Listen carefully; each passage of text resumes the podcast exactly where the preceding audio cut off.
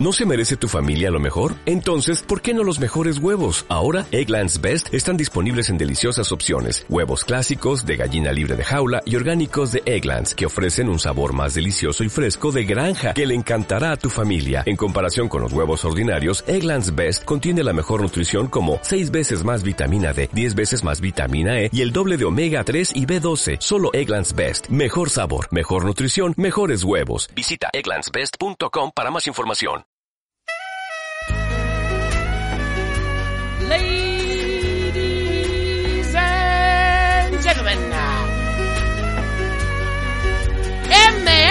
Adictos.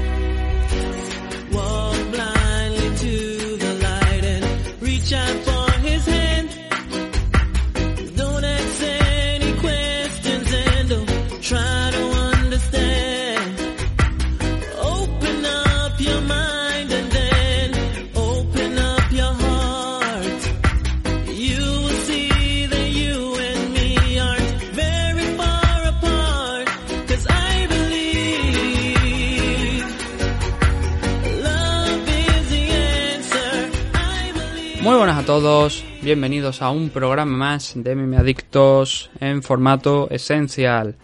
¿Qué tal a todos? Hoy es domingo 19 de junio, estamos grabando este programa en la tarde del domingo, aunque no salga lo mejor publicado hoy. Y claro, algunos estaréis esperando, bueno, por el título ya lo sabéis, ¿no?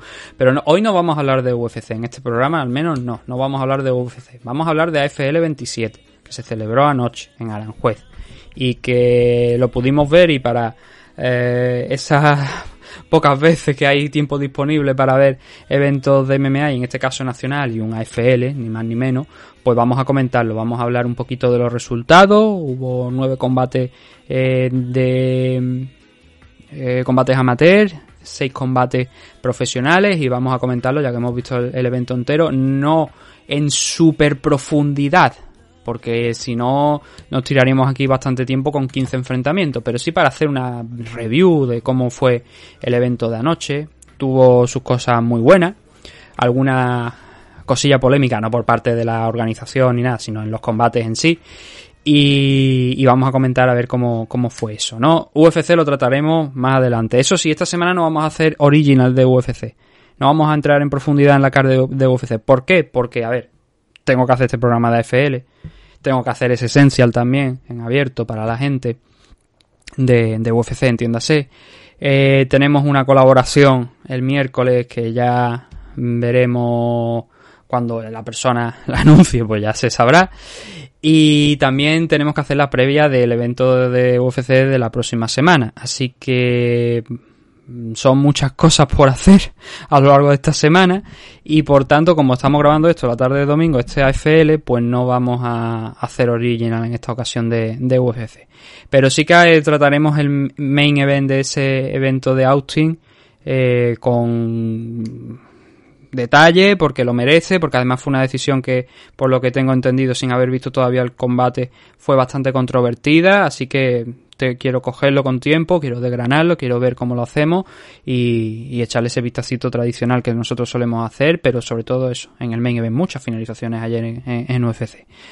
Em, entonces lo que vamos a hacer hoy va a ser hablar de AFL. Eh, antes de empezar, los patrocinadores. Los Caballeros de Oc, de Oscar Panadero, en Arroyo de la... Arroyo, arroyo de la... De la encomienda, es que estaba Arroyo, está, en mi cabeza estaba por, por primera vez, porque siempre lo, lo clavo, Arroyo la encomienda, estaba, estaba pensando en Arroyo la Miel, que es un, un pueblo de por aquí de Andalucía. Y, y, estaba diciendo, no, no, espérate, que no es ese, que no es ese, ¿cuál es? Arroyo de la Encomienda, Paz del Día, las instalaciones de Paz del Día, Arroyo de la Encomienda en Valladolid, esa, es- esa es la sede de los Caballeros de Oc, de Oscar Panadero. Y también nuestro agradecimiento a Dragon Z, que si recordáis os dije que van a estrenar la película Balas y Katanas, tiene página web, ¿vale? Vosotros ponéis Balas y Katanas en Google y os va a salir la página web, pero eh, no va a ser un estreno, va a ser un pase privado, porque de momento todavía están eh, con el tema de la distribución de la película, entonces por tanto todavía no se va a estrenar en abierto para todo el mundo, pero sí va a haber un pase privado para la gente que haya participado en esa película y algunas personas en concreto para que le echen ese vistacito. y no se va a estrenar todavía, pero cuando lo sepamos os daremos la fecha. Para todo lo demás, DragonZ.es, la comunidad Dragons, con más de 100 cursos en multitud de, de disciplinas, de deportes de contacto, de artes marciales, de entrenamiento físico, entrenamiento con armas, todo por 14 euros al mes y cada mes se van aumentando más y más y más y más los cursos. Que no os penséis que están esos 100 cursos y son cíclicos ahí, que están siempre constantemente. No, al contrario, se van aumentando más la lista. Eh, por parte de Nacho y de su equipo de expertos de colaboradores, que no son pánfilos de estos los que te ves por ahí por YouTube y dice maestro en artes marciales y el tío lo que hace es sentarte con la fuerza, ¿sabes? Como si fuera un Jedi, no, extiende la mano y te sienta, no, no, no, esto es en condiciones. Lo dicho, 14 euros al mes, todo el listado de cursos los tenéis en la página web, se pueden adquirir de forma individual por 50 euros cada curso, que no, pues eso, perfecto, está la plataforma con esos 14 euros. La revista en formato papel os la envían a vuestra casa en el momento que os deis de alta y también os dan acceso a todo el archivo digital, además de otra serie de ventajas que podéis descubrir, entrando en la página web, en dragonz.es. Así que ya sabéis, la página web, dragonz.es, repetimos, es la eh, página, la referencia para conocer todos los datos en torno a la comunidad Dragons. Y recordad, la comunidad Dragons es el Netflix del aprendizaje de los deportes de contacto y de las artes marciales.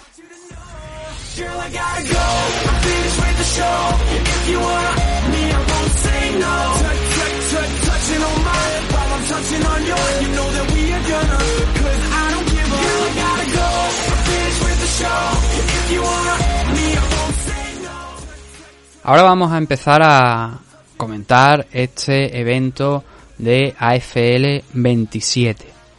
El evento fue en la tarde de ayer, tarde-noche, de hecho acabó creo que en torno a las una y media, dos menos cuarto de la madrugada, me parece que acabó cuando miré el reloj. Y fueron 15 combates, lo hemos comentado en la introducción. 9 combates amateur, 6 combates en la CAR profesional. Todo bastante interesante, hay que reconocerlo. Claro, cuando eh, tienes un buen matchmaker y tomas las decisiones adecuadas, pues salen entrenamientos, eh, salen enfrentamientos interesantes. Algunos más que otros. Eh, hubo combates en la CAR profesional muy muy interesantes, al igual que en la en la CAR preliminar, sus polémicas que también hubo en la CAR preliminar. Todo ello lo vamos a comentar ahora. Ahora, antes de empezar con en, eh, a rascar el análisis, lo primero quiero decir que ah, un calor de tres pares de cojones. Yo no estuve allí, pero eh, claro, Aranjuez, cielo abierto, eh, 8 de la tarde era la fecha, la hora de inicio de- del evento, que hubo que retrasarla. En un primer momento era a las 7, pero hubo que retrasarla a las 8, en lo que yo creo que fue una muy buena medida por parte de, de la organización, por aquello de proteger tanto a los luchadores como a la afición. El dato de entradas vendidas, pues la verdad es que no lo tenemos, pero sí que conforme iban pasando los combates, iban pasando las horas, aquello se iba llenando más y más. Había una parte de la Plaza de Toro de Aranjuez que no estaba habilitada para el público, pero las mesas VIPs, las sillas a ras de, de Albero, ¿no? Allí en, lo que es la, eh, la arena, el público en la grada, por los planos generales que iban poniendo sí que se veía que estaba bastante bien. A ver si podemos conseguir el dato oficial de, de venta de entradas, pero yo creo que por lo menos dio la sensación de que estaba bastante bien. Eh, por lo demás, pues eso, mucho calor, había 34 grados según internet a esas 8 de la tarde, pero el evento tardó en empezar un poquillo más, empezó a las 9 menos 20, 9 menos cuarto, así creo que fue más o menos, la retransmisión sí que empezó a las 8, estaba Luis Quiñones, eh, hubo pareja nueva, eh, Luis Quiñones con, con Nacho Gutiérrez, que al parecer yo no lo conocía a este hombre, es un comentarista de boxeo que, estuvo, que hace también de speaker en alguna ocasión, creo que hace una semana aproximadamente estuvo en la batalla del Estrecho, un evento que se celebró en Algeciras, creo que en ese entonces ejerció de speaker y ahora pues estaba de comentarista en, en este evento. El, yo tengo mucha reticencia, ¿no? Cuando veo a un comentarista que no sabe de MMA haciendo MMA pero cuando lo reconoce el hombre, dice, no, a ver, yo soy de boxeo tal y cual, y lo explicó muy bien Luis Quiñones, y luego lo ves que se interesa, que lo hace bien, que tal y cual, dice, bueno, pues ya está, tampoco pasa, pasa nada, ¿no? Irá aprendiendo sobre la marcha, y tengo que decir que la retransmisión fue bastante amena, que, mm, eh, aunque eh, Nacho Gutiérrez no supiese de MMA o que no, no tuviese los mismos conocimientos, obviamente, que Luis Quiñones. Eh, fue interesante el escucharlo, nos iban compenetrando bastante bien. Y al final, pues salió la misma típica retransmisión. eh, Fue agradable, vaya, que no sé, lo que quiero deciros es que no se notó realmente el tema de que Nacho Gutiérrez no, no, no entendiese a lo mejor todo lo referente al mundo de las MMA, ¿no? Fue, fue bastante interesante el verlo y, y espero verlo más veces. Creo que se compenetraron bien, creo que hubo soltura entre los dos, se ve que ya se conocían de antes y, esa frescura, ¿no? Y aparte no sonó nada forzado, ¿no? Como eh, puede ser a lo mejor el caso de, de algunas personas, ¿no? Que a lo mejor puedan que suenan un poquito más forzadas en los comentarios o que están haciendo como si fuera pro wrestling o alguna cosa de esta, ¿no? Pero no, no fue el caso de, de Nacho, se le vio bastante bien suelto y, y, oye, ya digo, espero verlo bastantes más veces en comentarios porque fue agradable. Eh, ¿Qué más cositas puedo comentar? Ah, bueno, antes, porque si no sé que después esto se me va a olvidar. Y creo que si esto lo escucha Fran Montiel puede ser hasta interesante. Es una sugerencia simplemente, ¿vale? El, es sobre el tema de las decisiones, cuando se anuncian las decisiones. Anoche me di cuenta que, eh, bueno, el speaker era Locus del dúo Kie, un clásico, un clásico el hombre. Pero las decisiones se anunciaban diciendo, ha ganado por decisión unánime, por decisión dividida, por decisión mayoritaria. A mí me gusta al menos una sugerencia de mi parte. No sé si eh, a lo mejor alguno de vosotros que nos estoy escuchando hoy pues eh, lo tendrá en mente o tal. Pero eh, a mí me gusta escuchar las puntuaciones. Me gusta que se digan las puntuaciones de los combates. Porque no, a- además en, el- en un combate ayer hubo varias acciones polémicas. Y a mí me habría gustado escuchar cuál era la puntuación en ese combate porque mm, si dice la decisión unánime, decisión dividida, está bien, obviamente tienes que anunciar el ganador y el método por el que, por el que ha sido, pero me gustaría escuchar eh, las puntuaciones para así, pues yo que soy también muy de esto de eh, coger ahí el papelito y decir, pues mira, creo que ha ganado este, por tanto, creo que este ha sido el asalto y tal. Eh, a mí me gusta, me gusta tenerlo. Y aparte así también nos deja esa sensación de decisión unánime. Unánime solamente quiere decir que los tres jueces han coincidido, o los cinco, lo que sea. En, por ejemplo, esta mañana no, no vamos a hablar hoy del Tenshin Asukawa contra Takeru, así un, vaya, un combate lleno de emociones. Pero en el main event de ese Takeru contra Tenshin, de ese evento de match, ha habido cinco jueces, ¿no? Por eso menciono lo de los tres o cinco. Eh, el tema es que la decisión unánime lo único que quiere decir es que hay tres jueces que han coincidido. Decisión dividida quiere decir que hay dos jueces que coinciden y otro que no. Pero las puntuaciones vienen bien porque no es lo mismo una decisión unánime por un 30-27 que una decisión unánime por un 29-28. El resultado es el mismo, pero el conocer cómo ha podido ocurrir la derrota creo que también es interesante, ¿no? Eh, Y por eso me gustaría que para próximos eventos se anuncie cuál es la puntuación. Creo que es una de, de las sugerencias que tengo. Por lo demás, así mm, de cabeza, mm, creo que no, no había ninguna sugerencia así más, porque el resto, mm, francamente bien, disfrutable como todos los AFL. Entonces ya con eso, creo que esa parte simplemente de esa pequeña sugerencia que a mí eh, me gusta, que si se puede hacer, pues sería de, del carajos, que no se hace, pues no pasa absolutamente nada. Eh, vamos a empezar a hablar de, de los enfrentamientos, vamos a empezar a comentar qué es lo que ocurrió. Eh, como tampoco queremos hacer un programa extra largo, sí que vamos a hablar de los resultados, vamos a hablar un poquillo del desempeño, ¿no? De cómo fueron los combates y también pueda decir que fue, por ejemplo, para mí el, el uno de los mejores de la noche. Esto entiéndese que es gusto personal, habrá gente que haya preferido otras cosas. Pero bueno, vamos a empezar con el primero de los combates. El primero de los combates fue. No tengo las categorías de peso ahora mismo por aquí, así que me vaya a disculpar. Pero eh, el primero fue una pelea amateur. Hubo nueve combates amateur seguidos. Y el primero de ellos fue Daniel Higuera con un 1-0 de récord que se enfrentó a Manuel Jaramillo. El caso de Manuel es curioso porque estaba haciendo su debut en amateur en la noche de ayer. Y digo que es curioso porque es un luchador con 42 años. Y no pasa nada por debutar con 42 años, pero tiene mérito, es lo que quiero decir, ¿no? Eh, ya algunos, yo no tengo 42 años, yo tengo unos cuantos bastante años menos todavía, no, por suerte todavía no, no he llegado ni a los siquiera a los 35, ahí que estamos bien, ¿no? Pero, eh, claro, con 42 años hay muchos luchadores que ya se están retirando de profesional, sin embargo, Manuel Jaramillo debutó en la noche de ayer y eso hay que reconocérselo a, a Manuel. Me comentaron que además aceptó esta pelea con poquito tiempo de- de preparación, que fue un rival, fue una entrada casi de última hora. Así que hay que reconocerle el mérito a- al hombre de aceptar esta pelea, de subirse ahí, hacer ese debut con 42 años y aplaudirle desde luego. El resultado, pues no fue el ideal para ninguno de los dos, porque fue un empate, pero oye, está bastante bien, ¿no? Tu primera pelea profesional, aceptándolo con poquito tiempo, y fue un empate mayoritario. Fue el resultado final. En lo que es el combate en sí, eh, y, mm, los dos tuvieron una pelea muy interesante en el suelo. En líneas generales, los dos primeros asaltos vimos intercambios de posiciones, eh, vimos quizás a Higuera un poquito más decidido, más suelto. Los debuts nunca son fáciles y Jaramillo en el primer asalto se le veía como un poquito más cohibido a la hora de, de pelear y a Higuera se le veía ya un poquillo más suelto. Entonces derribó a, a Jaramillo después de que fuera él precisamente el que intentaba eh, llevar esa acción, ese, ese combate al suelo. E Higuera tomó el control, estuvo trabajando con él ahí en el suelo durante gran parte del asalto del primero. Eh, solamente al final, en esa posición de suelo, donde Manuel intentaba escapar una y otra vez, al final estuvo a punto de enganchar un triángulo, pero fue un, un primer asalto bastante cerradito, pero para Daniel Higuera. En el segundo round fue todavía incluso más cerrado que el anterior porque ahí mm, Jaramillo empezó a soltar el striking, empezó a dejar ir las piernas, las patadas jugaron un papel importante en- dentro de su ofensiva y, el hombre estuvo bien defendiéndose con las piernas, manteniendo a, a alejado, que yo creo que desde el primer asalto pues había perdido un poquillo de fuelle, no tampoco mucho, pero eh, obviamente ya el esfuerzo ya empezaba a hacer mella, ¿no?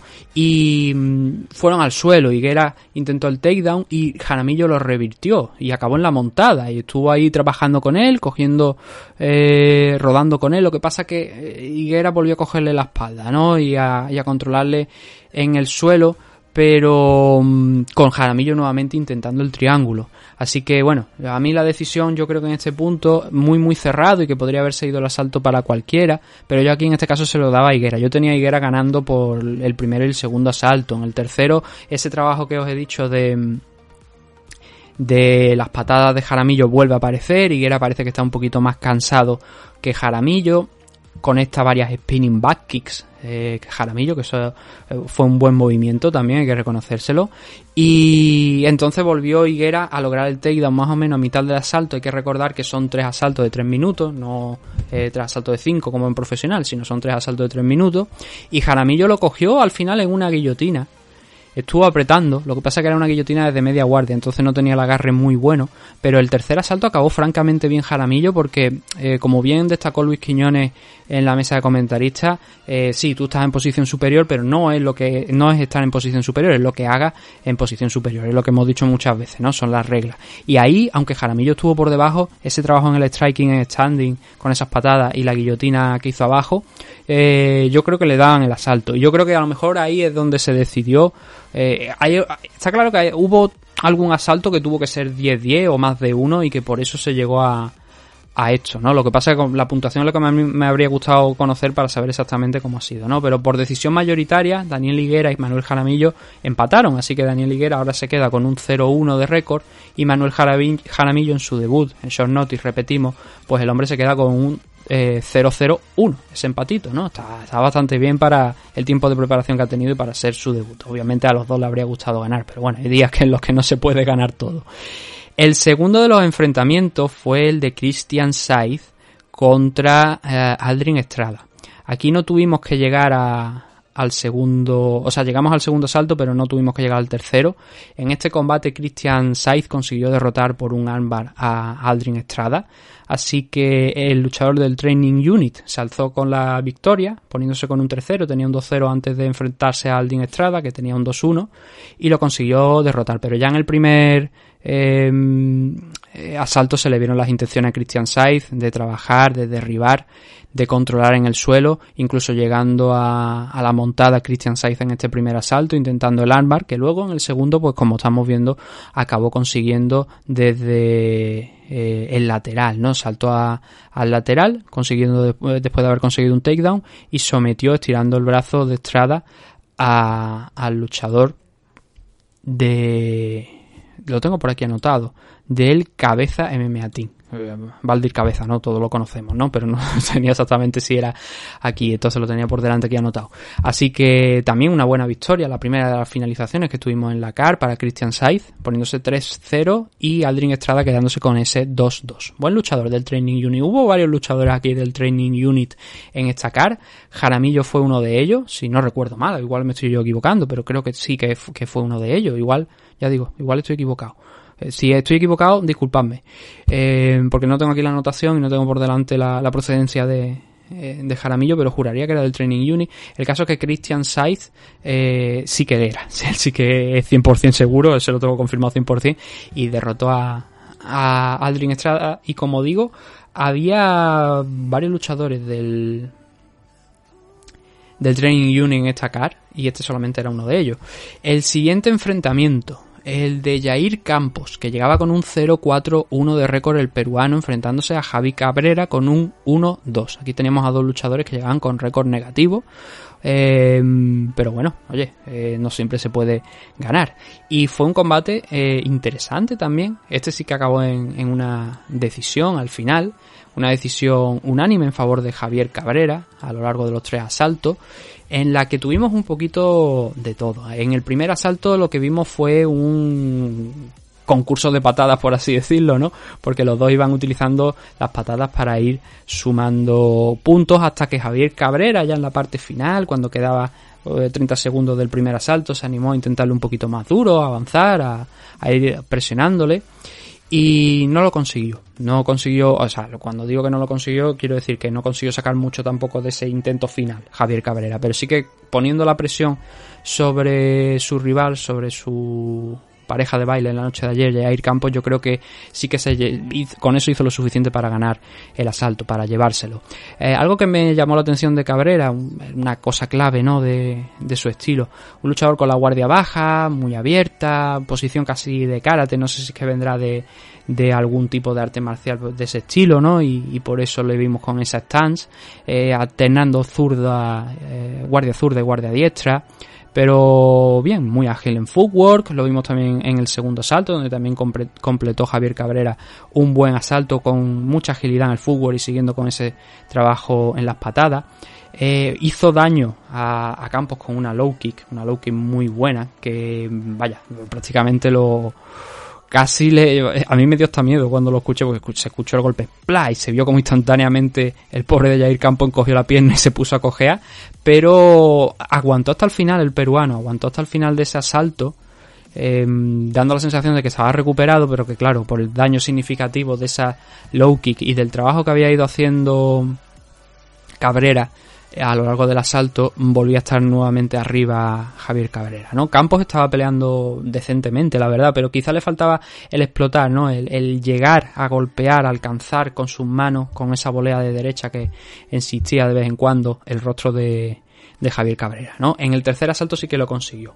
Lo que pasa es que tenía que finalizar y lo intentó eh, el peruano, dominando casi todo el asalto, controlando a Javier Cabrera en el, en el suelo cerca de dos minutos y medio, que claro, si son tres minutos, dos minutos y medio es casi todo el asalto, como estoy diciendo, ¿no?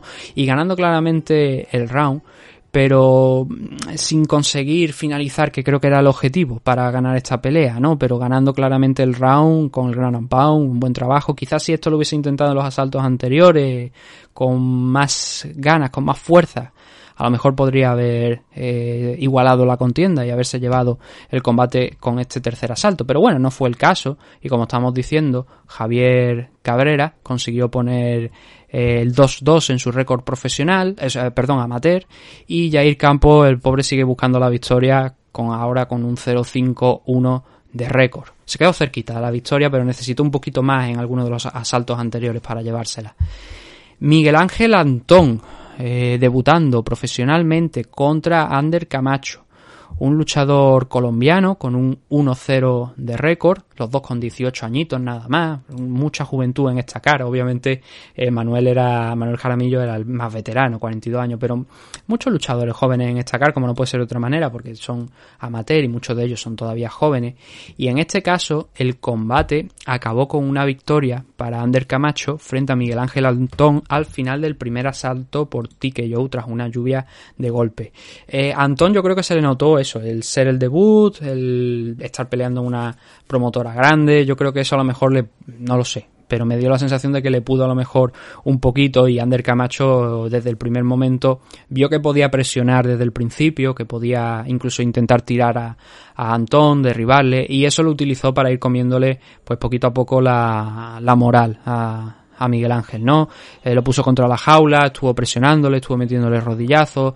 Antón hay que reconocerle también eh, que por mucho que perdiera por TKO, se mantuvo en la pelea y estuvo sacando zarpazos. Cuando parecía que estaba pasando lo peor ahí contra la jaula, sacaba un par de zarpazos para quitarse de encima a, a Camacho. Lo hizo en varias ocasiones, haciéndole eh, retroceder y en una de ellas mm, con relativo peligro para Camacho porque lo había cogido con la guardia baja eh, con confianza en ese momento y le cruzó la cara a Miguel Ángel Antón pero cuando ya es, después de, eso, de ese momento donde Camacho dije, dijo, coño, eh, Miguel Ángel Antón sigue, está, está, vivo, tenemos que tener cuidado con él, ¿no? Ahí se vino un poquito abajo el combate, pero entonces Camacho volvió a la carga, volvió a, a, lanzar manos, varios uno dos seguidos, a los que siguieron multitud de manos, para al final eh, ver cómo Antón no llegaba a responder realmente a esos golpes ya, como sí que había hecho al principio, cubriéndose, eso sí, pero mm, sin hacer nada, ¿no? Y ya sabemos que cuando te estás protegiendo pero no devuelve los golpes, al final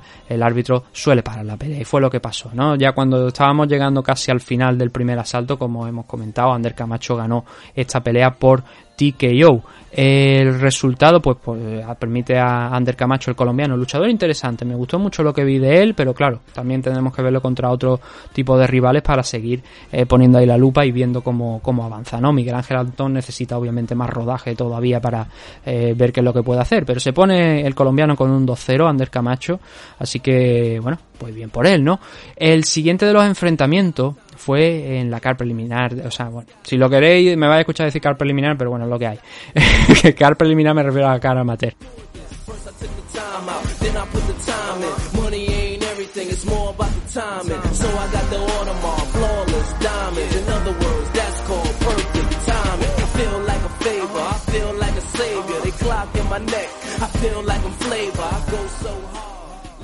Eric Fabricio Carrillo con un 1-1 de récord, enfrentándose al boliviano Asael Vargas con un 0-1-0. Aquí ambos tenían, esto era la división Bantamweight, eh, Eric Fabricio Carrillo era, del, era un luchador también del cabeza MMA Team, eh, Asael es del club de Luta Sanse, eh, 19 años, los dos un añito más que, que los luchadores que hemos visto anteriormente. Y aquí fue un combate también interesante, con una victoria por decisión para Fabricio, eh, aquí me tuve, o sea, aquí hice una pausa y hay parte del combate que no pude ver, pero sí que luego lo he estado revisionando un poquillo y, y lo que he visto pues fue más de lo mismo. Uh, Fabricio desde el principio salió con una derecha cargada, con una overhand, una volea muy muy potente, con overhand hooks, pero siempre con la derecha cargando muy muy fuerte sobre Asael. Y digamos que eso le comió bastante terreno en los primeros asaltos a, a que tardó en entrar y cuando entró eh, igualó en parte la contienda hasta que Fabricio volvió a sacarse esa derecha poderosa, fuerte, que lo volvía a poner un poquillo contra las cuerdas a, a Vargas. A Vargas, sobre todo la noche de ayer, yo creo que hay que reconocerle el mérito de encajar tantas derechas fuertes y que consiguiese aguantar, ¿eh? Eh, fue un buen trabajo de, a lo largo de los tres asaltos. Lo que hay que recordar en todos los combates de destacar preliminares, que ganes o pierdas al final, aquí lo importante es el aprendizaje. Aquí lo suyo es aprender para luego el día de mañana cuando llegues a profesional, cuando ahí ya cuente el récord de verdad en condiciones, eh, el haber absorbido toda esta experiencia es buena. Es bueno, es una cosa ideal, ¿no?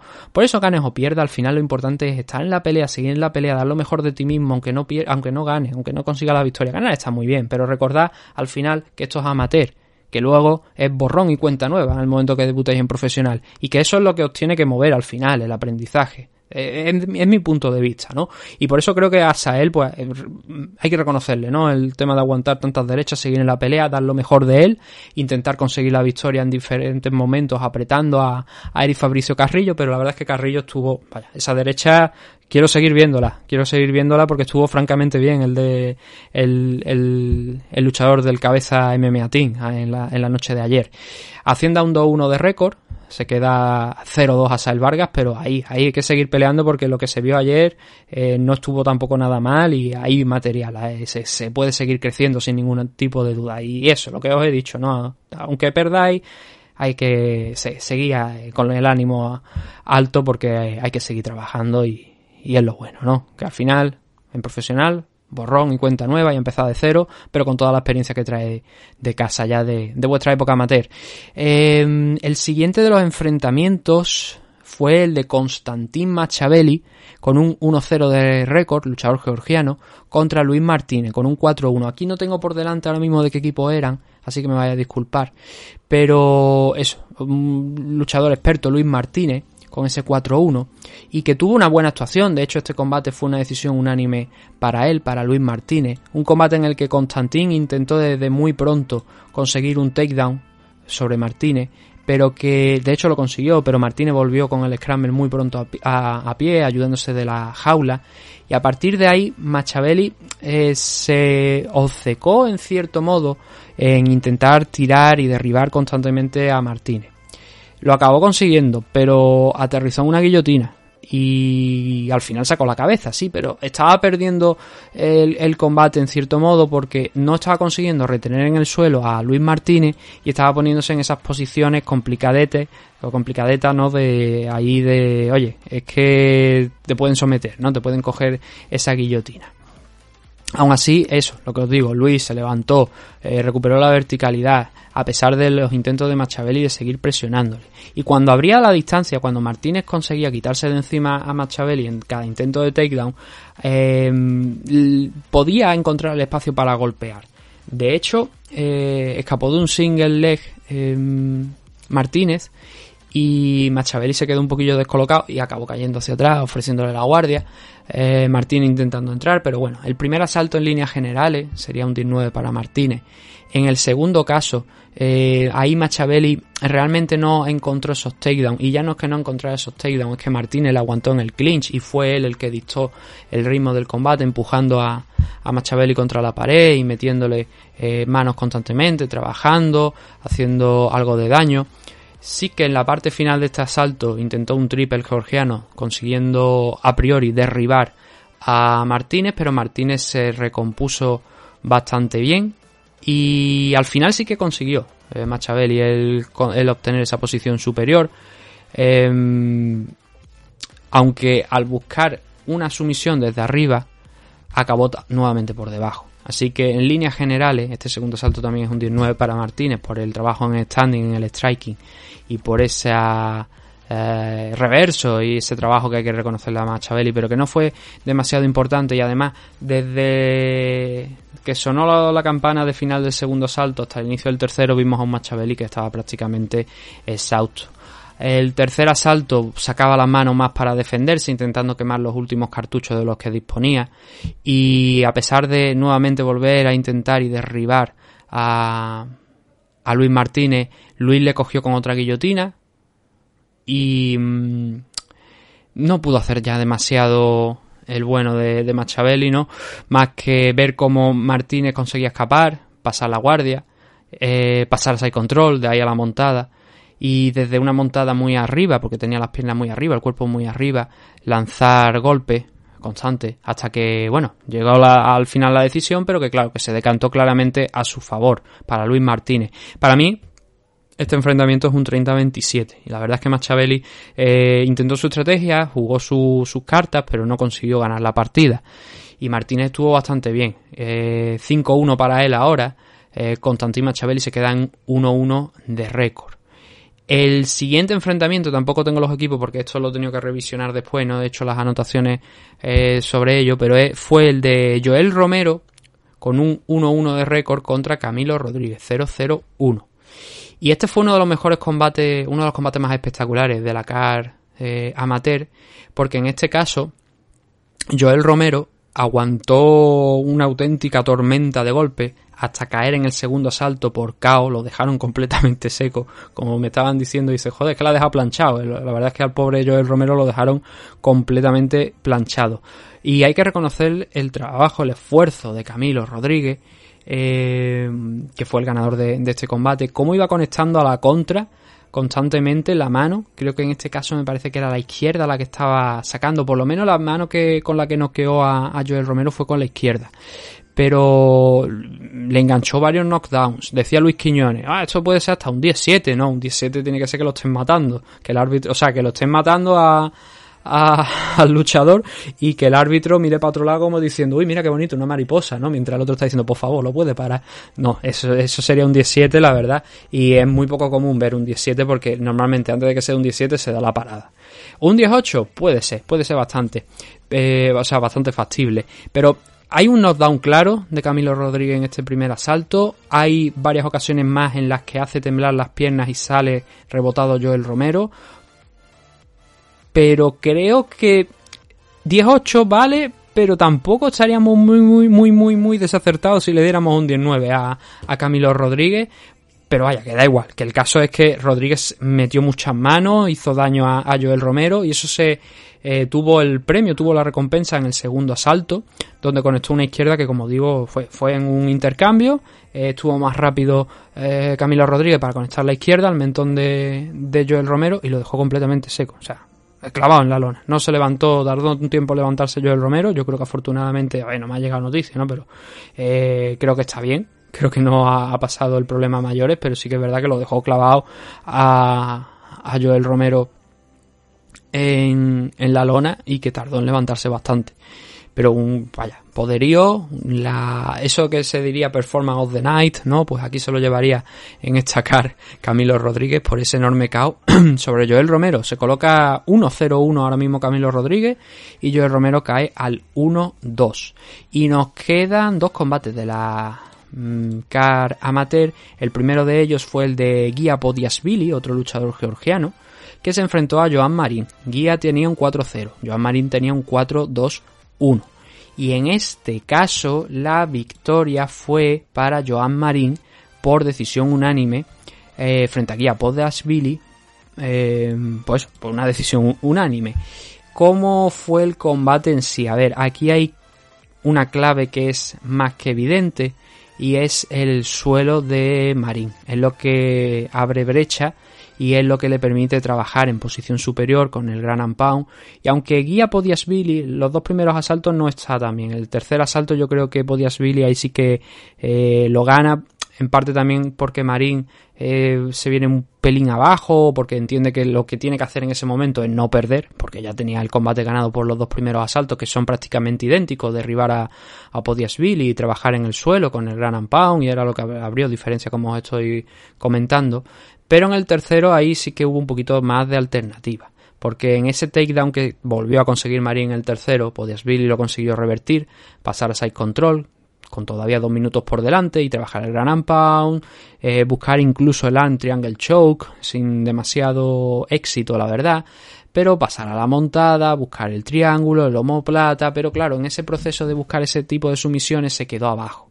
Entonces Marín, eh, dentro del último minuto, se colocó encima eh, en side control y aunque Podiasvili siguió intentando trabajar, finalizar desde abajo a Marín, eh, llegamos a una posición donde eso, donde ya pues Marín estaba más interesado en dejar que expirara el asalto, no complicarse la vida, pero mm, ganar este enfrentamiento por decisión unánime eh, frente aquí a Podiasvili.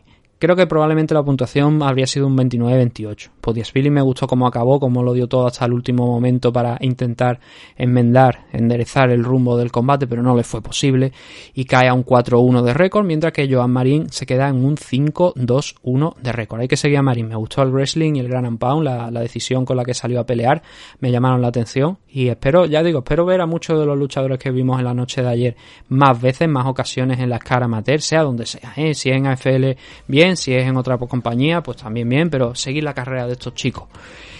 En el combate con más experiencia de la CAR amateur, eh, que era el último, eh, tuvimos a Antonio Fofirka con un 11-3-1 de récord frente a Mohamed eh, Amayud.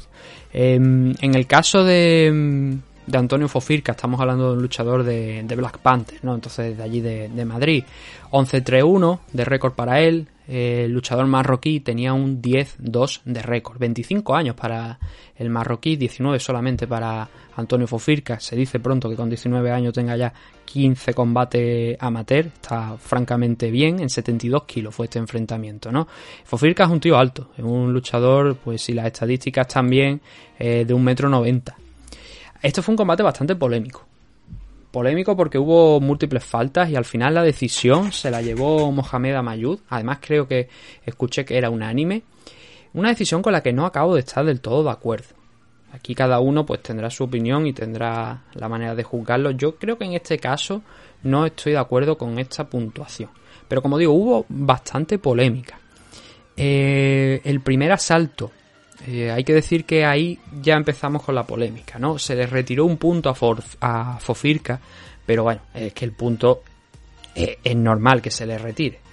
Eh, he dicho un metro noventa de estatura, no, perdón, un metro ochenta y ocho de estatura, un metro noventa de reach, de alcance pero un metro ochenta y ocho de estatura, está cerca del metro noventa también, un luchador alto, ¿no? En el caso de, Mohamed estamos hablando de un metro setenta, más chiquitillo, evidentemente, había esos 18, casi 20 centímetros de diferencia. Pero en este primer asalto, lo que os quiero decir, la puntuación queda alterada, pero sería bueno haberla conocido, porque hay un punto que se le quita a Fofirca por un lance al final del asalto, donde están los dos, Mohamed y él, retándose, pero Fofirka está con la espalda pegada contra la lona y Mohamed está de rodillas frente a él. Entonces, claro, en ese tipo de posiciones se considera grounded.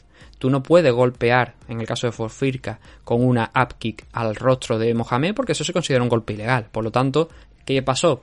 Que el árbitro, Manel Mure, en este caso, le quitó un punto a Fofirka. Creo que es lógico, creo que es normal. Pero yo en este caso, en este combate, creo que Fofirka estaba ganando el primer round eh, a pesar de los esfuerzos de Mohamed de intentar eh, someterlo.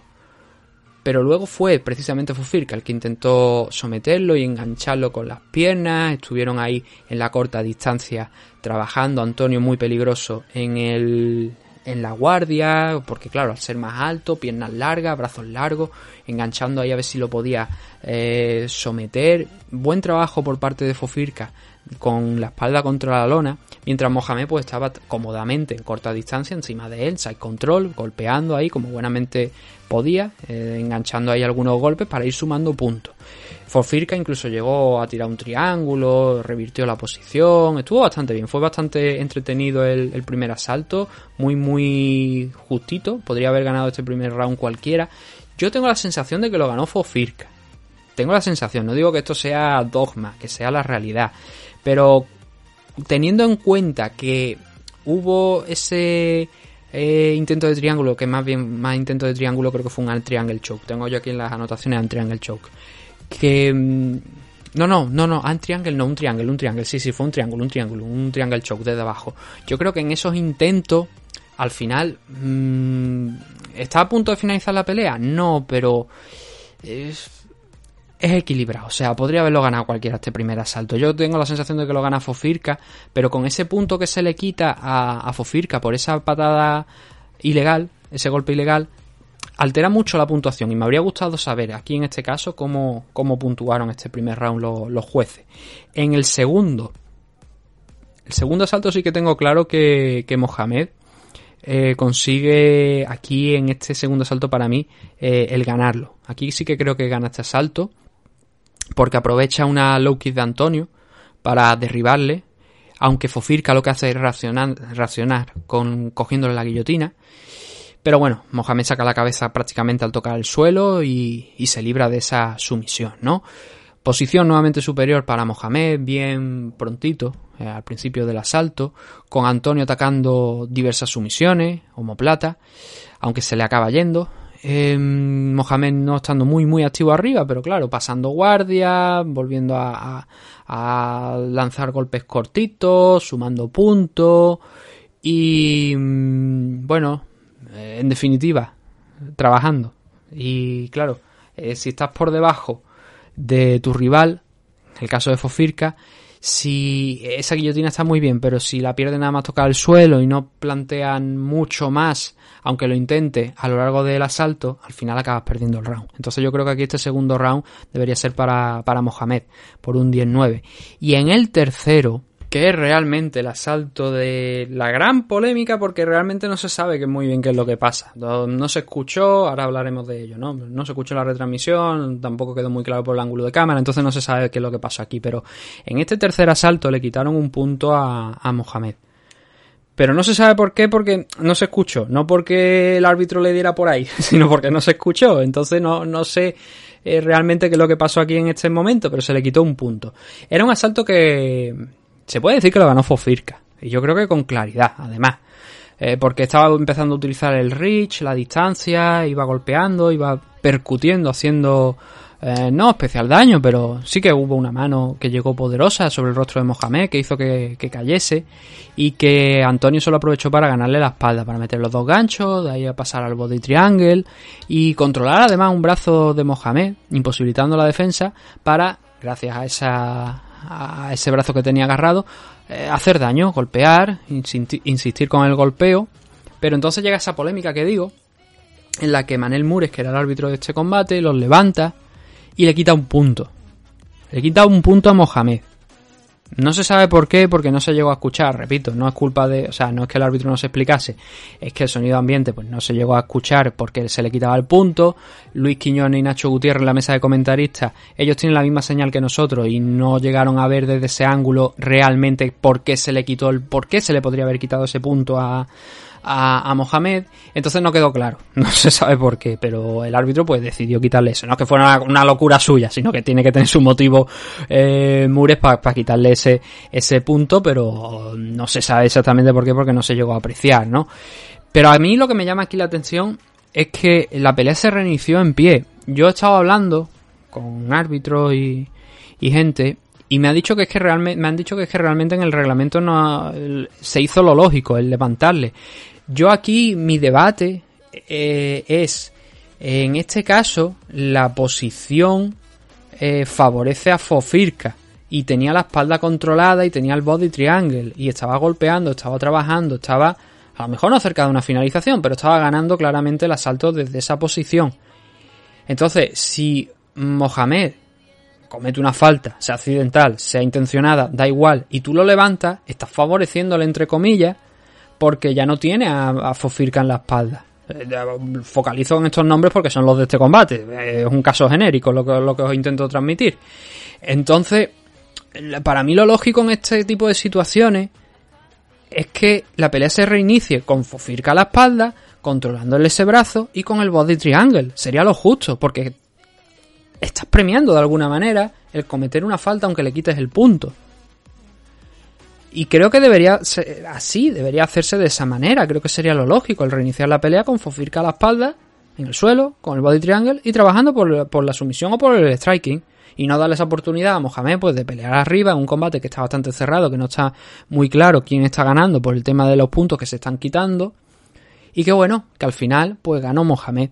No sé cómo, no sé qué puntuación. No lo voy a discutir, ya digo, los jueces dieron esa puntuación y bien por ello. El primer asalto creo que es bastante cerrado y yo creo que es bastante probable que el primer asalto al final, en la decisión, fuese un 18 para, para Mohamed.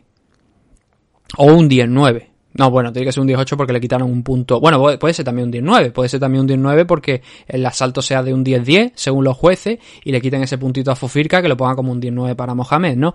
Pero eso, o un 18 en el primero, o un 19 y otro 19 clarísimamente en el segundo, porque creo que el asalto es cerrado, pero estando Mohamed por encima con el Gran Pound gana.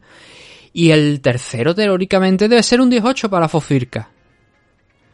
Así que la puntuación habría sido interesante conocerla, pero bueno, el hecho no cambia.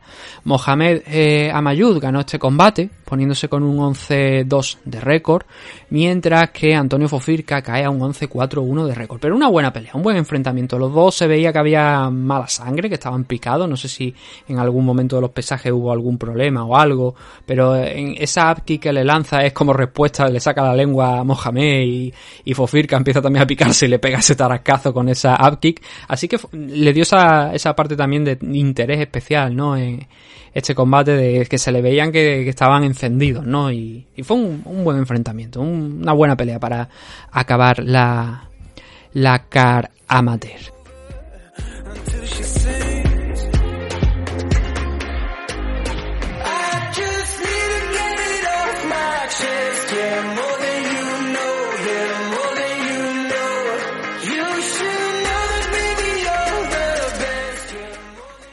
Ahora nos movemos a la por así llamarlo main card, ¿no? Hemos estado 47 minutos hablando de estos nueve combates profesionales, ahora, o sea, amateur, ahora vamos a pasar a los profesionales.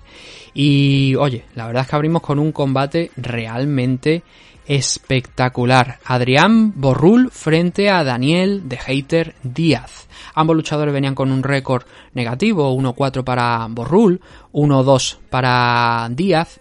Eh, pero un combate espectacular, muy muy interesante que al final ganó Díaz en el tercer asalto.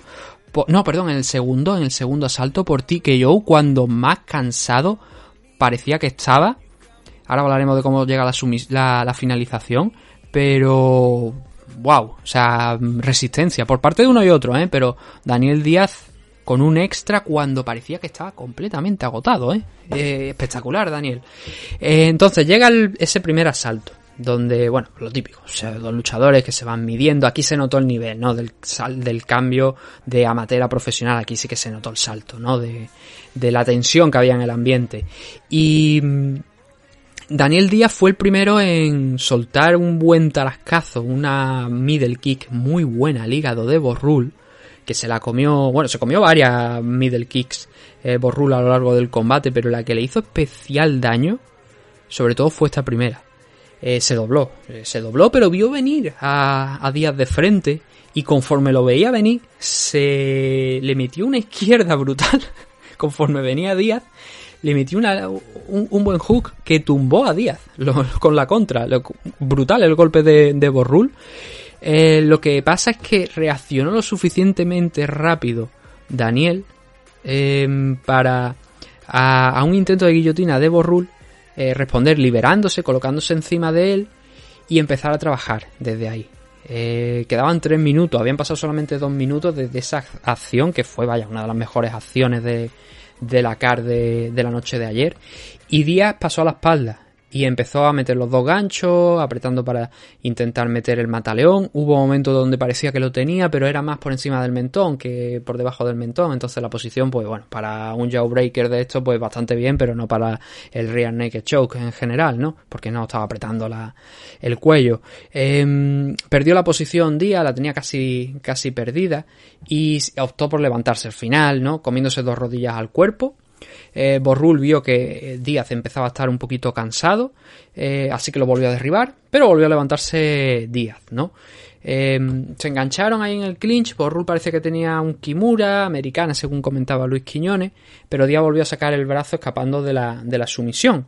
Borrul entonces optó por nuevamente desde el suelo atacar el, el ámbar, él estaba en la parte de abajo, ¿no? De, del combate y estaba atacando con el armbar. Ese armbar lo intentó bastantes veces hasta que Borrul consiguió levantarse, eh, empezar a, meter manos en, standing, acabando muy, muy, muy fuerte. Eh, con Díaz sin conseguir frenarle, pero consiguiendo un takedown en los momentos finales del primer asalto. Así que un round para abrir lo que es la car eh, profesional muy, muy interesante, muy abierto. Podría haber ganado eh, Daniel Díaz con esa middle kick que dobló a Borrul, pero al instante se encontró con esa contra, con esa izquierda, para luego guillotinas e ir lanzando, enlazando múltiples sumisiones, controles por parte de ambas partes, tanto de Díaz como de, Borrul, y completando un primer asalto, vaya, de los mejores asaltos que hubo en la car de anoche. En el segundo dio la sensación que Díaz estaba bastante cansado que Borrul estaba un pelín más entero. Y Díaz volvió a mm, encomendarse a esa middle kick con la izquierda, llegando al hígado en varias ocasiones, pero Borrul, como os he comentado, se la comió, siguió de frente, con un Díaz que estaba intentando rehuir la confrontación directa porque estaba bastante más agotado ¿no? que, que Borrul.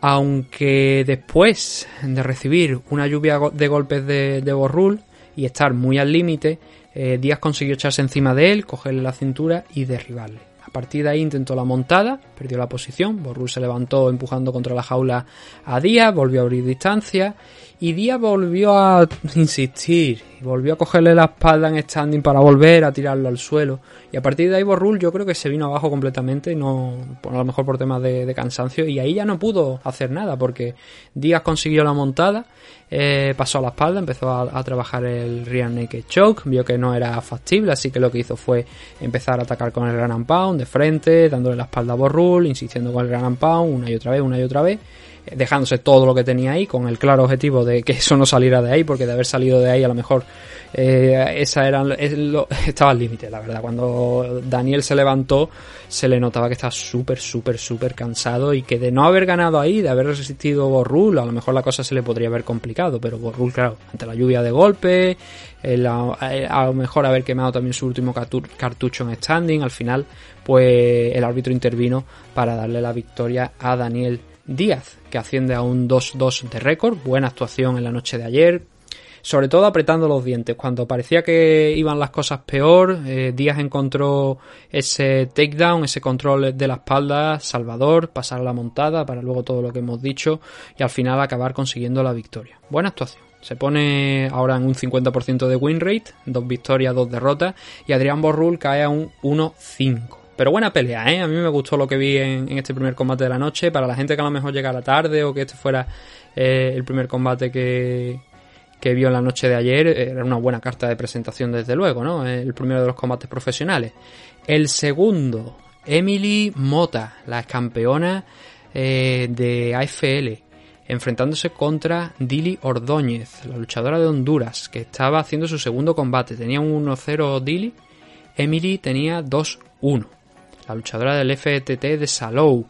Y Emily, a ver, se notó la diferencia, ¿no? Luchadora más alta Emily, 10 centímetros en su favor, el alcance estaba incluso hasta en 16 centímetros.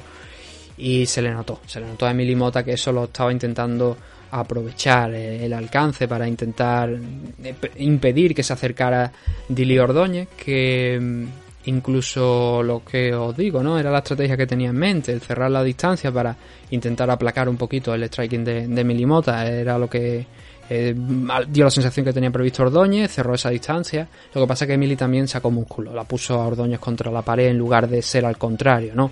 A partir de ahí cogió el body lock desde atrás, desde la espalda, la derribó, ganó muy rápido los dos ganchos, cerró el body triangle desde abajo y acabó golpeando constantemente a Dili Ordóñez hasta que eh, consiguió abrir esa defensa de las manos de Dili para enganchar el rear naked choke, el mataleón el primer asalto y conseguir una victoria por sumisión que no tengo aquí el tiempo oficial pero juraría que fue bastante rápida. Juraría que mm, a ver dentro de los dos primeros minutos y medio primera parte del asalto yo creo que sí que fue. Y fue una victoria muy buena para, para Emily Mota Perdió su cinturón contra, creo recordar que fue Andrea Meneses. Pero ahora el cinturón de, la categoría está vacante, si no recuerdo mal. Así que no sería de extrañar que a lo largo de este año, todavía quedan eventos de AFL por delante de aquí a final de año, me parece que quedan cuatro o cinco eventos, creo que tienen planteado. Em, no sería de extrañar ver a Emily Mota peleando nuevamente por el cinturón, eh, que ahora mismo creo que está vacante, si no tengo mal entendido. Así que muy buena victoria para, para Emily. Creo que era la primera pelea que tenía después de, de esa derrota de perder el cinturón y... Ah, vaya, ha volado, ha volado. Se pone 3-1 ahora mismo eh, frente al 1-1 de Dili Ordóñez después de perder esta pelea. Muy buena victoria. Tenía a Titín en la esquina, además de, por supuesto, sus entrenadores. Titín ejerció de esquina de todo santo Dios en la noche de ayer. Cada dos por tres me veía a Titín ahí en la esquina, tanto para los suyos, como en el siguiente combate, como para otros luchadores, como en el caso de, de Emily Mota. Estaba todo, todo el día, incluso yo creo que en el main event me parece que lo escuché en algo, o contra o con el Ramírez, no sé con quién fue, creo que también, que no era un luchador suyo, pero también lo estaba escuchando, creo, de fondo. Claro, en el momento en el que no estaba en la esquina, estaba allí sentado en primera línea, ¿no? Entonces, pues supongo que también va, la- va- va en él, ¿no? El, dar instrucciones, pero se le escuchaba, siempre se le escucha a Titín el, el ímpetu, las ganas que le pone ejerciendo de esquina, ¿no? Y con Emily Moto también lo fue. Y bueno, ahora nos movemos a ese enfrentamiento. A mí, esta pelea, la de eh, Joan Arastey, luchador del Training Unit, contra Geiso Santana, me gustó muchísimo la actuación de, de Joan Arastey. Era la segunda pelea profesional que tenía Arastey. La de Geiso Santana era la cuarta. Estaba 1-0 Arastey, 3-0 eh, Santana, el brasileño, entrando a los yacarés dentro de la jaula, restando. Y me gustó mucho porque creo que no hay muchos luchadores middleweight aquí en España como para... mm, eh, o sea, te puedes hacer un nombre dentro de la división middleweight española porque no hay tampoco muchos, muchos luchadores de esa categoría de peso y creo que la actuación de Joan Arastey ayer yo creo que sorprendió muchísimo. No sé si es realmente su estilo de combate o es como normalmente lo hace, no, no he visto su primer combate profesional, pero tengo que reconocer que en la noche de ayer fue el luchador que a mí me dejó más buenas sensaciones de todos los que pelearon en la, en la car profesional. Porque se le vio muy suelto. Y venciendo a Guiso Santana, en este caso por eh, un mataleón en el tercer asalto, en un combate que controló prácticamente de principio a fin. Además, se le ve fuertecito, más fuerte que el vinagre, como, como se solía decir. Y, y gran actuación de, de Joan Arastey. Vamos a rascar un poquito más aquí en esta pelea. A ver, el primer asalto. Eh, Santana dejó claras las intenciones, ¿no? Dice, oye, yo he venido aquí a combatir en el suelo. Es lo que yo principalmente, voy a- yo creo que al entrar como yacaré, yo creo que todos teníamos esa sensación ya de, de por dónde iba a ir Geiso Santana, ¿no? Así que derribó a la contra a Arastey después de un par de golpes de, de, de Joan, cogió el timing perfecto, la verdad, Santana, para aprovechar una nueva low kick de, de Arastey y derribarlo, cambiar el nivel, derribarlo fácil en el centro de la jaula. Y a partir de ahí, pues trabajar, llegar a la media guardia, eh, intentar incluso pasar a la espalda, pero explotó Arastey desde esa media guardia, sacándolo, teniendo a Santana un poquito a su espalda, pero volvió a explotar nuevamente en ese momento, tuvo esas dos explosiones para sacarlo de encima y luego para darle y, y revertir, revertir, mejor dicho, esa posición, quedando Arastey en la guardia y pasando incluso a la media guardia y empezando a trabajar lentos, pero seguro, a base del, de gran and pound y avanzando, ¿no? Eh, Arastey estuvo a punto también de conseguir un triangle, lo intentó al menos, no lo consiguió. Eh, Santana pues buscaba revertir la posición, elevando las piernas, pero bueno, Arastey estaba muy sólido en el... Estuvo muy sólido en la noche de ayer, pero en, este- en concreto en este primer asalto, en este caso, estuvo muy entero para anular todas las posibilidades de que Santana se levantase. Eh, siguió puntuando, siguió enganchando Hammer Fist desde arriba que mm, eso, claro, al ser un poquito, se, incorpora, se queda en la guardia lanzando esos hammer fist, ahí se abre una distancia y eso, esa distancia facilitó que Geiso Santana, pues por lo menos pudiera echarse un poquillo hacia atrás, moverse un poquito hacia atrás, meter la cabeza y quedar en una posición de sprawl, pero completando un gran primer asalto, Joan Arastey revirtiendo esa posición en el suelo cuando Santana tenía lo que quería en ese momento, que era el derribar a, a Arastey y dándole la vuelta a la tortilla con bastante facilidad. Me impresionó la potencia física de, de Arastey. El segundo asalto se abrió con... eh, Santana nuevamente buscando un derribo, intentando engañar, eh, soltando la mano arriba y buscando la pierna de, de. Pero Joan defendió bien ese intento, respondiéndole con puñetazos, con una head kick, que hizo que Santana pues se quedara ahí un poquillo eh, en tierra de nadie, ¿no? Diciendo, eh, ¿qué está pasando aquí? Buscando nuevamente el suelo, pero recibiéndole a Arastey en el sprawl. Aguantándola ahí, en esa posición, con la cabeza metida Santana entre las piernas de, de Arastey, buscando a ver si podía trabajar eh, el cuello Joan, pero bueno, decidió golpear para abrir la guardia, la posición de Santana, y pasó a su espalda finalmente. Mientras Santana intentaba agarrar un, un Kimura para defenderse, pero salió Arastey, volvió a recuperar la media guardia, esta vez ya desde la posición superior, ya se dio la vuelta a Santana, se quedó en la posición inferior, y momentos después utilizó la pared Santana para levantarse, solamente para ser nuevamente derribado por Arastey, que barrió la pierna hacia el interior de la jaula, aterrizó en media guardia, y ahí ya sí que no le soltó, llegando incluso a tener la espalda en los instantes finales de este segundo asalto. Así que teníamos a un Arastey que volvía a ganar este segundo round de manera eficiente, de manera contundente. Otros 10-9 tenía la pelea encarrilada, pero nos iba a dar la última sorpresa a Arastey. Bueno, para mí es sorpresa, ya digo. A lo mejor es, su estilo de combate, pero contra Santana, la verdad es que ahí sí que tengo que destacar que me sorprendió. Y dio esa última, esa última vuelta de tuerca a Arastey en el tercer asalto, cuando volvió a mezclar el striking con el suelo.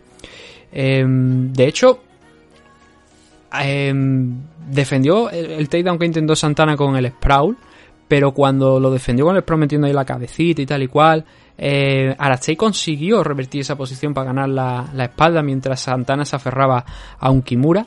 Y Arastey eh, ahí empezó nuevamente a lanzar Gran Pound, eh, creo recordar, es que no sé si llegó a la montada, no lo tengo anotado, si llegó a la montada o no, pero eh, desde eh, esa posición de la espalda, la que llegó, pero no recuerdo si fue por la montada, fue porque Santana se movió. Santana se estaba moviendo cuando estaba recibiendo el Grand Pound, pero no, no recuerdo ahora mismo cómo fue la cosa. El caso es que Arastey acabó la espalda y cogió ese mataleón, yo creo que para sorpresa de Santana y para los que estábamos viendo el combate, y cerró, cerró el mataleón, apretó bien y forzó la rendición de Gayson Santana. Repito, para mí la mejor actuación de la noche, la de Arastey.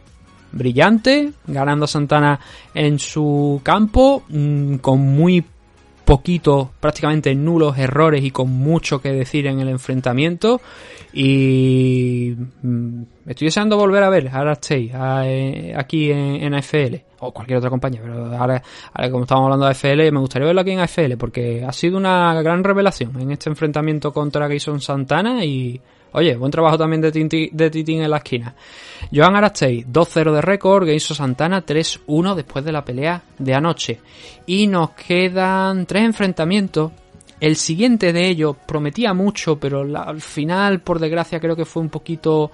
Eh, a mí me decepcionó el siguiente enfrentamiento. Fue el de Abdellah Rami con un 3-1 contra John Ofken. Francés, luchador francés, 2-1-1 de récord.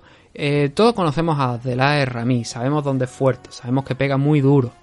Y lo mostró al principio de este combate, soltando zambombazos. El problema es que a partir de ahí, digamos que el striking empezó a desaparecer y el combate fue mucho más centrado en una estrategia que normalmente no es la que le vemos a Rami. Eh, pero bueno, que también le sirve para mostrar una mejoría, ¿no? Este tipo de combates te sirven para eso para si tú te ves con confianza demostrar qué más sabes hacer, ¿no?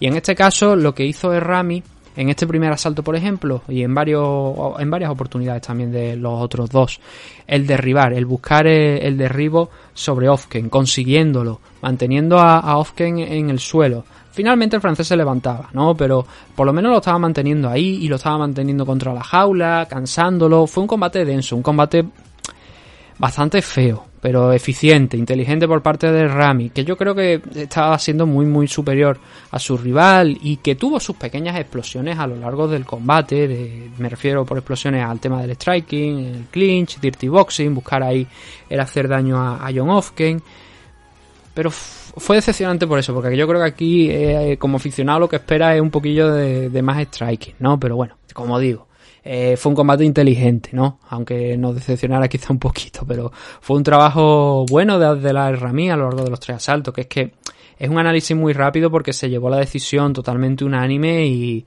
Ofken, el pobre hombre, se le veía preocupado cada vez que veía venir de frente a Rami, corriendo alrededor de la jaula, resistiendo.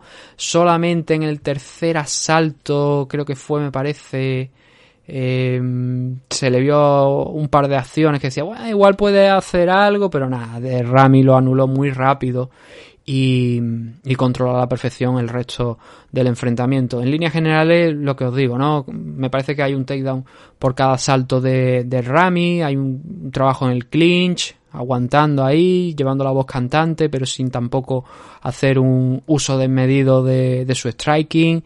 Y hombre, victoria, victoria interesante de, de la Rami mostrando cosas, como digo, que normalmente a lo mejor en otro tipo de enfrentamiento no haría, eh, poniéndose con un 4-1 y John Ofken cayendo a un 2-2-1 de récord, pero es que no puedo hacer tampoco mayor análisis ni eh, hablar mucho en detalle de este enfrentamiento por lo que os digo, porque fue una pelea tosca, una pelea mmm, sin demasiada acción más que eso, el control total y absoluto de Rami en la noche de ayer consiguiendo esta victoria. Pero poquito más se puede decir, por desgracia, ¿no? Eh, así que decisión unánime para Rami, que sigue sumando aquí en, en AFL y que ahora se pone, por eso, como estamos diciendo, con ese 4-1. Gran dominio del luchador que vive aquí en Málaga, es malagueño, eh, bueno, es marroquí, pero que vive desde hace muchos años aquí en Málaga. Y gran desempeño. Eh, trabajó de principio a fin, controlando las acciones y no dejándole oportunidad a John Ofken de eh, sorprender. From that rat profit. Made a living and a killing off it. Ever since Bill Clinton was still in office. With Monica Lewinsky filling on his nutsack. I'm an MC, still as honest. But as rude and as indecent as all hell. Syllables. Kill 'em all. This flippity, gibbity, hibbity, hip hop. You don't really wanna get into a piss and match with this rapidy rat pack and a mac in the back of the yak back pack rap rap yap yap yap kitty yak nap the exact same time. El siguiente. El siguiente fue ya el Comain Event. Y, si digo que Arastei fue el que más me impresionó, digo que este Samuel Jan Blasco contra Miguel Ángel Lozano, para mí fue el combate de la noche. Para mí fue el Fight of the Night. ¿Por qué? Porque Jan Blasco, cada vez que golpea, tiene muy malas intenciones. Tiene una potencia tremenda. Y en la noche de ayer la volvió a exhibir.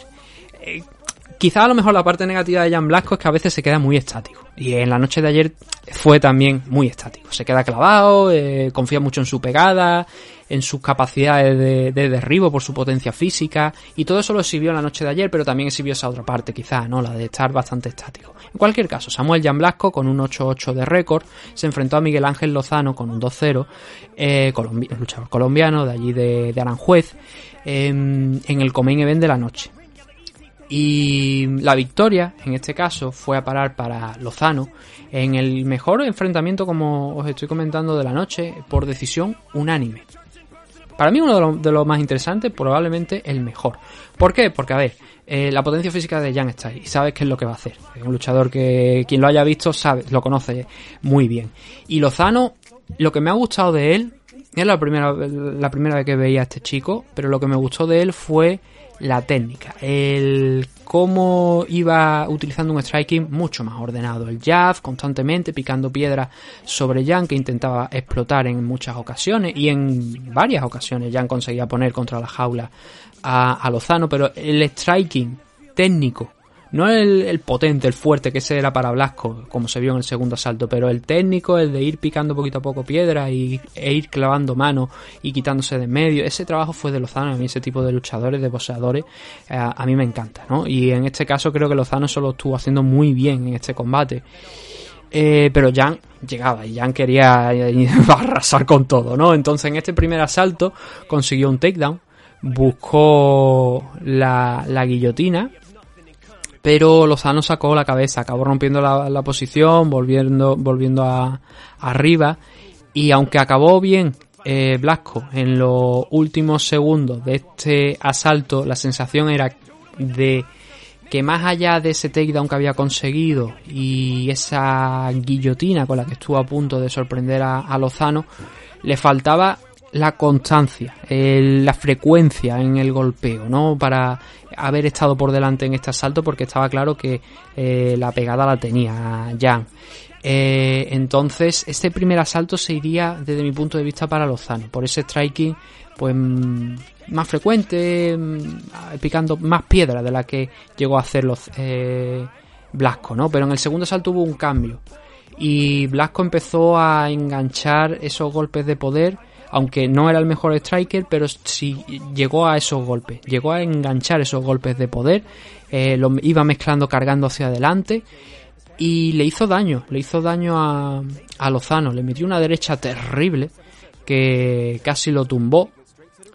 De hecho fueron, me parece que dos manos complicadas que se comió de lleno Lozano y que casi lo llegaron a tumbar, no por completo, pero que casi lo pusieron contra la lona y Jan estaba ya envalentonado, se había crecido, estaba viendo que había hecho daño y que era su momento, ¿no? Y empezó a, presionar mucho más, a meter muchas más manos, a intentar noquear a, a Lozano, conectando otra derecha dura que casi lo vuelve a tumbar, pero Lozano al final se rehizo y empezó a, a recuperarse, a pelear nuevamente en esa estrategia que él tenía en la cabeza de un striking mucho más técnico, mucho más fino y llegando con, con buenas manos. Que seguía encajando Jan, sí, pero que no acababa de, de, caer Lozano. Y aunque este segundo salto está claramente en favor de Jan Blasco, eh, parecía eso, que Lozano estaba todavía en la pelea, que todavía no se había desconectado.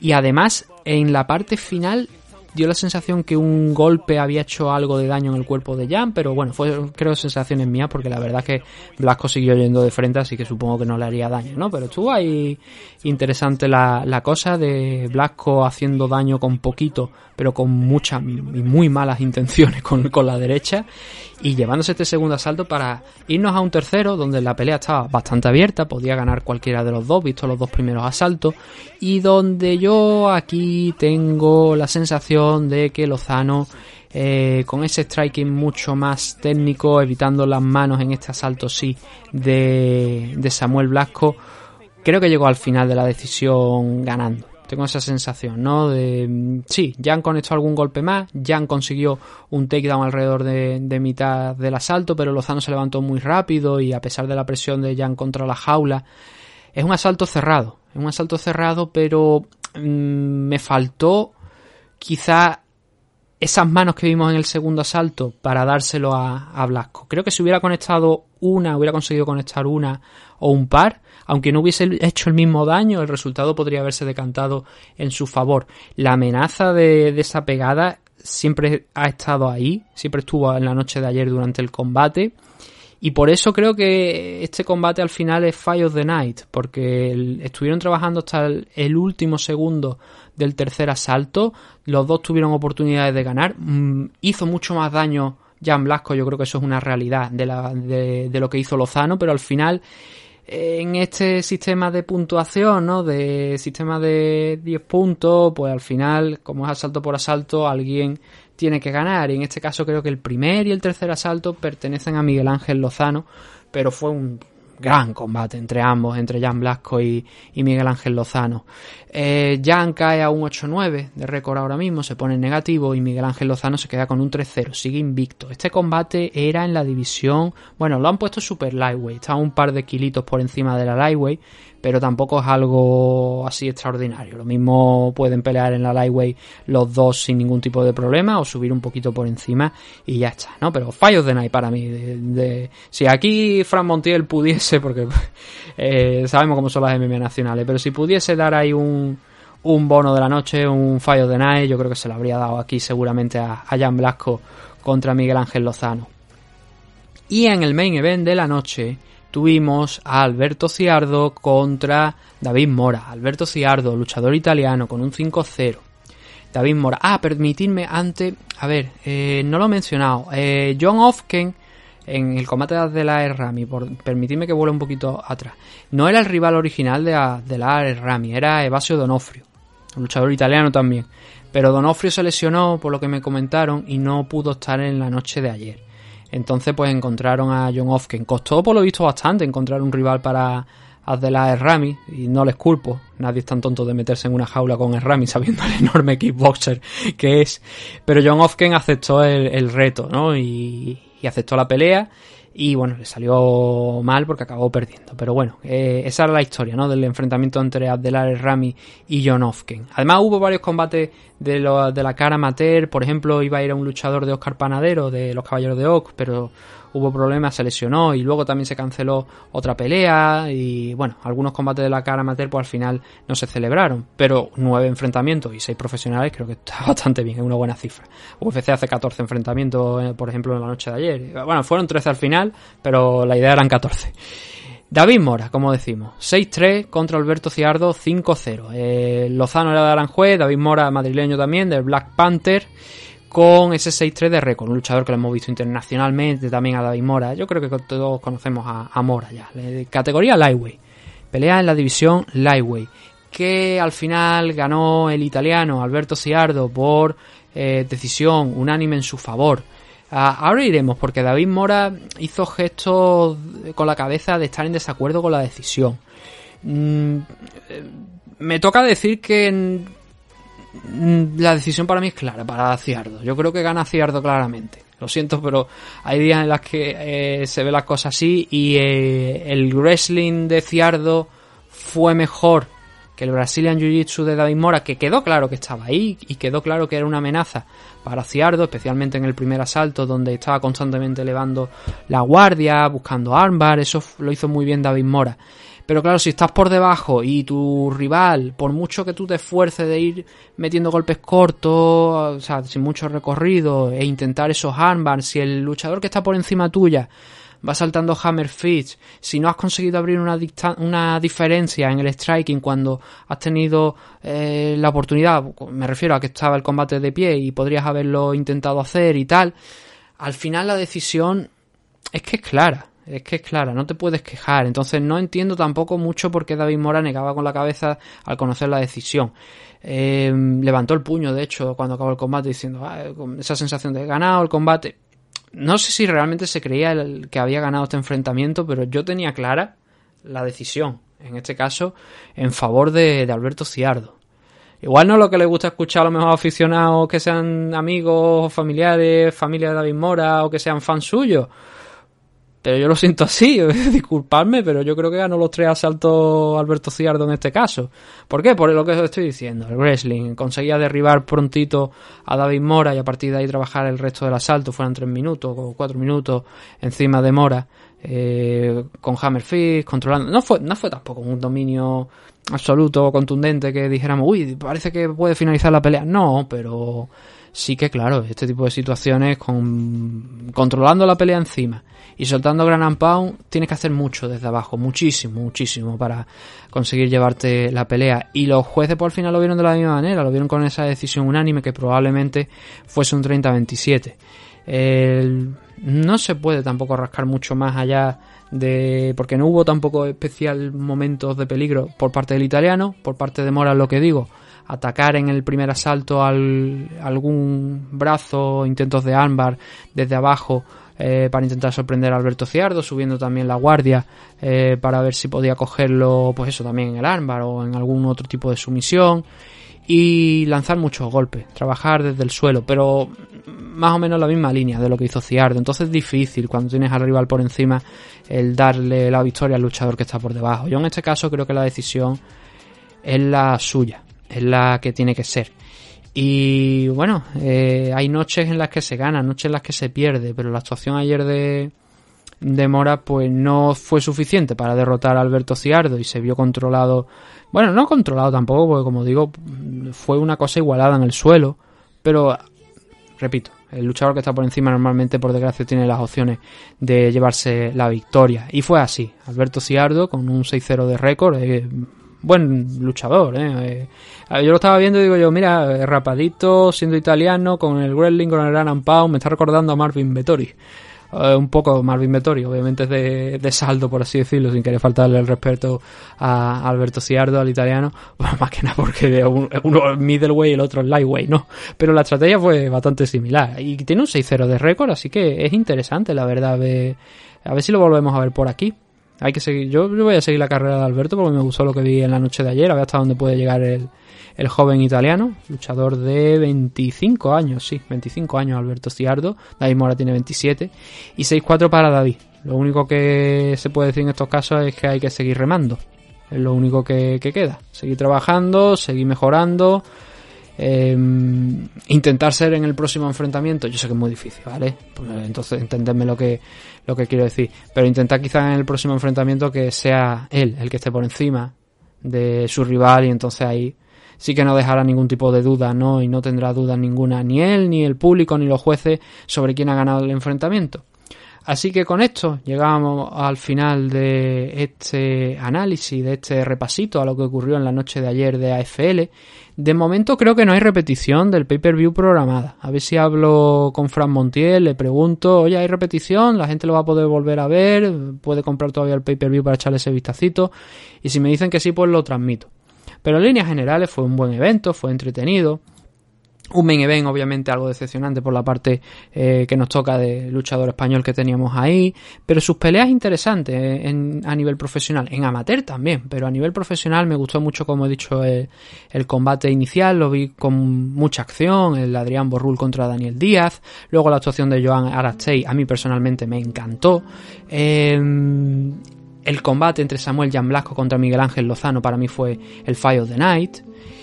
Y cositas también interesantes, como he dicho, en la cara amateur, como por ejemplo el enorme caos de mm, Camilo Rodríguez, por ejemplo, sobre Joel Romero, y otras actuaciones también interesantes que a ver si se puede ver el evento luego en repetición, pues hombre, aunque ya sepáis los resultados, sí que les recomiendo que le echéis un vistacillo aunque sea rápido. Para todo lo demás, pues bueno, simplemente daros las gracias. Ahora mismo no tengo por delante el calendario de AFL para saber cuándo va a ser el siguiente enfrentamiento, o sea, el siguiente evento de, AFL, pero bueno, eh, volveremos próximos días para hablar de ese evento de UFC que, que no hemos hablado hoy y algunas otras cosillas más adicionales. Lo dicho, muchas gracias a todos por habernos escuchado y nos vemos dentro de poco con más MM Adictos. Hasta pronto.